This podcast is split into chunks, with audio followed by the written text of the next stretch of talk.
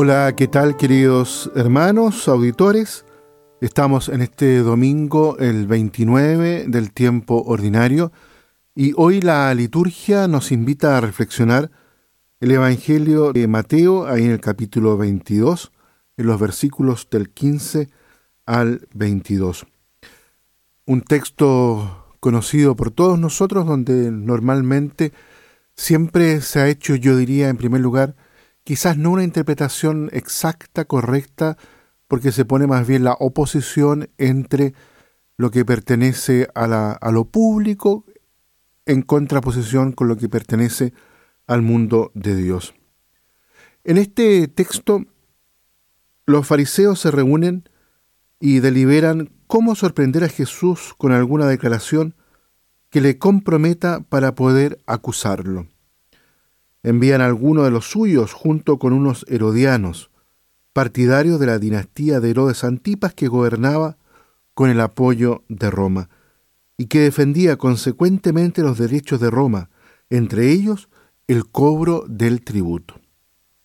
Los fariseos, por su parte, negaban la licitud del tributo apoyándose en razones religiosas, en razones de fe, uno diría en definitiva en razones teológicas, pues según ellos, pagar el tributo a Roma significa reconocer su, soberanía y el pueblo judío solo debe reconocer la soberanía de Dios. Los enviados, unos partidarios del sí y otros del no, plantean un dilema en términos de principios esenciales y permanentes. Preguntan, ¿es lícito sí o no? Jesús, sin embargo, replantea el problema y lo coloca en términos existenciales.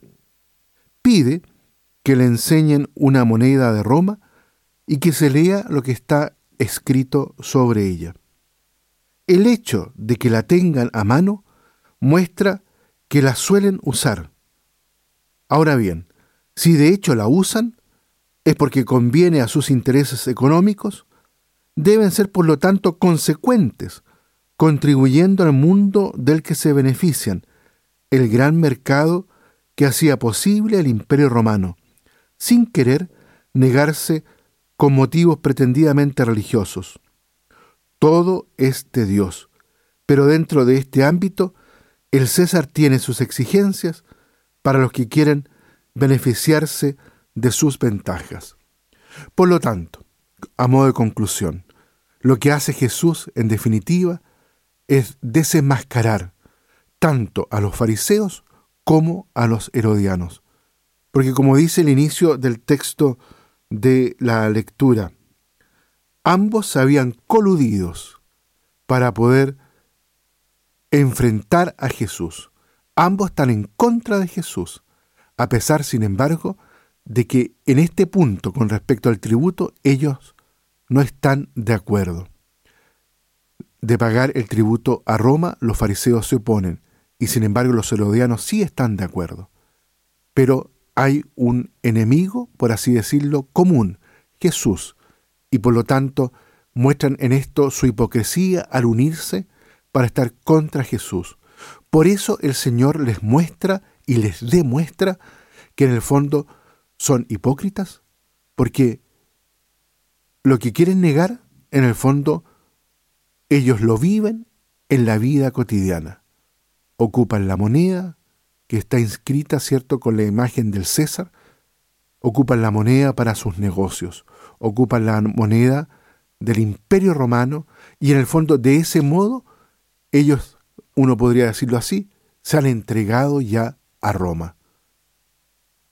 Pidámosle al Señor en este domingo que nos regala a nosotros poder también tener, por lo tanto, esta supremacía de Dios sobre toda la realidad. Porque eso es lo que está de fondo en este Evangelio.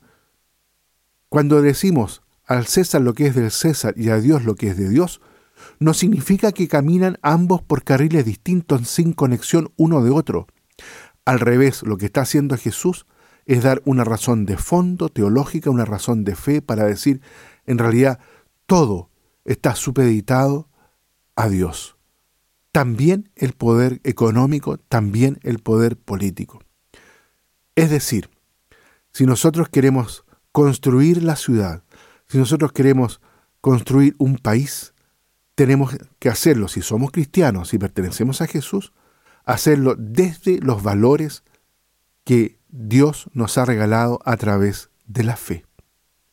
Por eso, dar a Dios lo que es de Dios y al César lo que es del César, significa mirar en comunión, mirar en unidad, que el poder económico, el poder político, está supeditado a la jerarquía de valores que nacen del mundo de la fe, del seguimiento a Jesucristo. Muy bien, queridos hermanos, dejemos la reflexión hasta aquí. Que Dios los bendiga a todos y a cada uno.